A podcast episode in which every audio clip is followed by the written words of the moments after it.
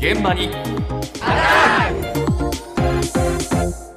朝の担当田中ひとみさんですおはようございます。おはようございます新型コロナの感染拡大が続く中、スマホやパソコンを使ったオンライン診療の需要も高まっていますが、そもそもスマホがよくわからないという高齢者の方も多いと思います。えそこで今日はこうした高齢者を取り残さないための取り組みに注目しました。ーはいまずは埼玉県戸田市で今年7月からある実証実験を始めた病院、高平病院の院長、高平誠さんにどんな取り組みか伺いました。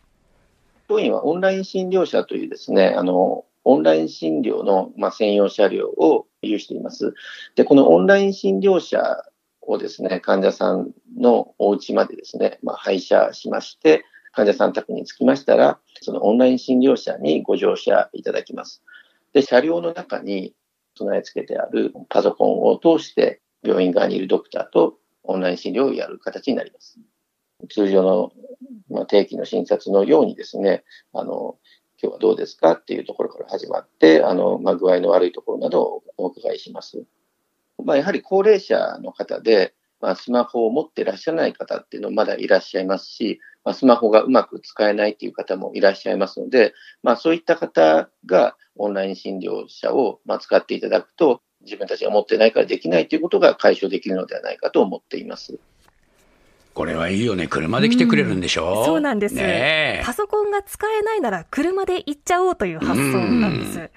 あの、こちらは戸田市とタッグを組んで行っている実験で、え具体的には高齢者の相談窓口である市の地域包括支援センターと連携して、え本人が診察を希望した場合に専用のワンボックスカーで自宅まで来てくれます。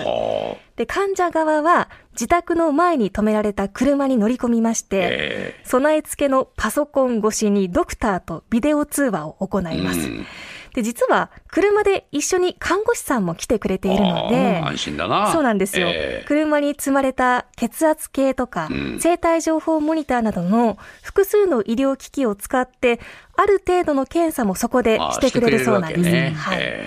まあ、コロナ禍で通院すること自体に不安を感じている方ですとか、うん。一人暮らしで家族の協力が得られないという方に喜ばれているそうで、え今後もしばらく実証実験を続けて使い勝手などを見ていくと話していました。ーこれ。は実験だけじゃなくて本当にね、ずっ本格運用ともねやってほしいですよね、はい、期待してしまいますよね。えーそうですね、ええ。やっぱりこの IT 機器を使うのが難しいという方には、こういったサポートの仕方もあるんだいなやというふうにそうですね。ええ思ったんですけれども、もう一つ、新しいオンライン診療の形として、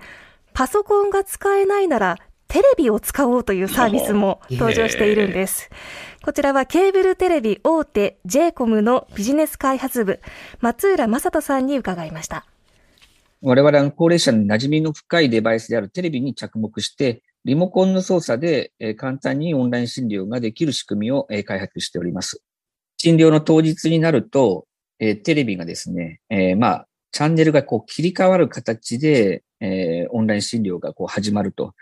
例えば木曜日のお昼12時からえ診察の予約が入っていると、まあ、その時間帯に、まあ、テレビが立ち上がったりメッセージが出たりという形になりますので、まあ、あの、診療が来ても忘れることがないと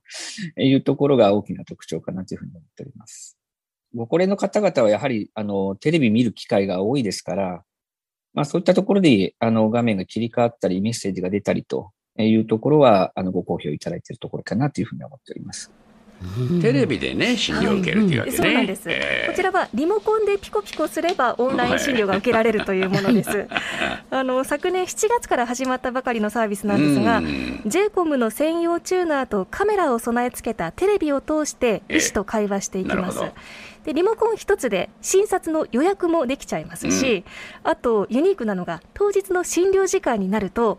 別のチャンネルを回している最中でも強制的に画面が切り替わりまだからこして。れあの予約取るときに考えとかなきゃね。あそうです。自分が好きな連続ドラマの最中にいきなりバシッてやられたら何よこれ！なっちゃうから。そうですね。あの好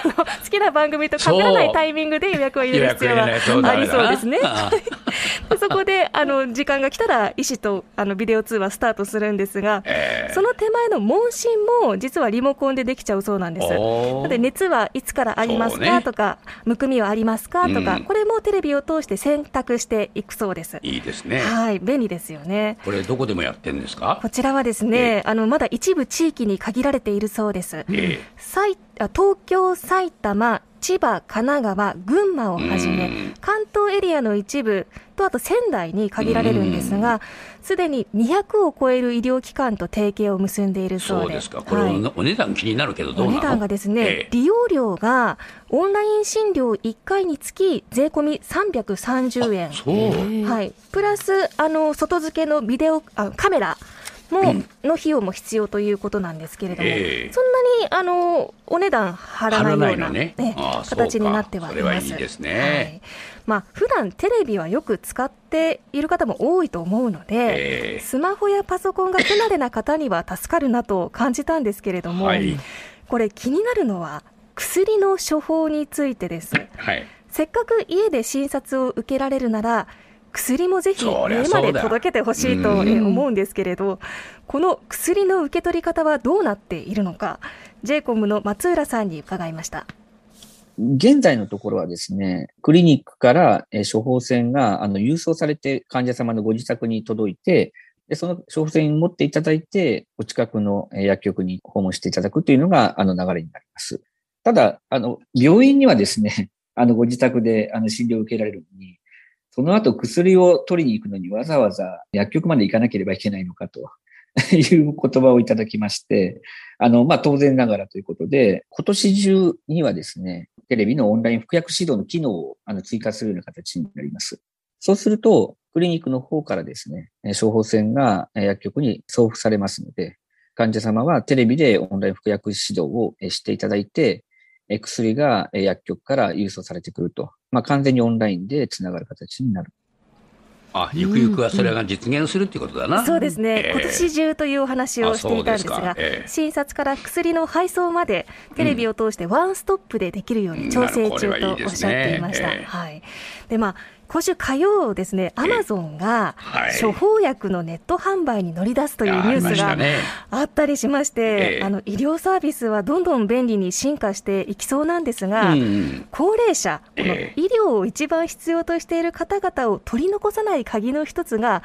テレビになるかもしれないとね。いうお話でした。だからやっぱりその高齢者側の状況っていうものを勘案して、それに合ったものをお提供してくれる、これが一番ありがたいんですよね。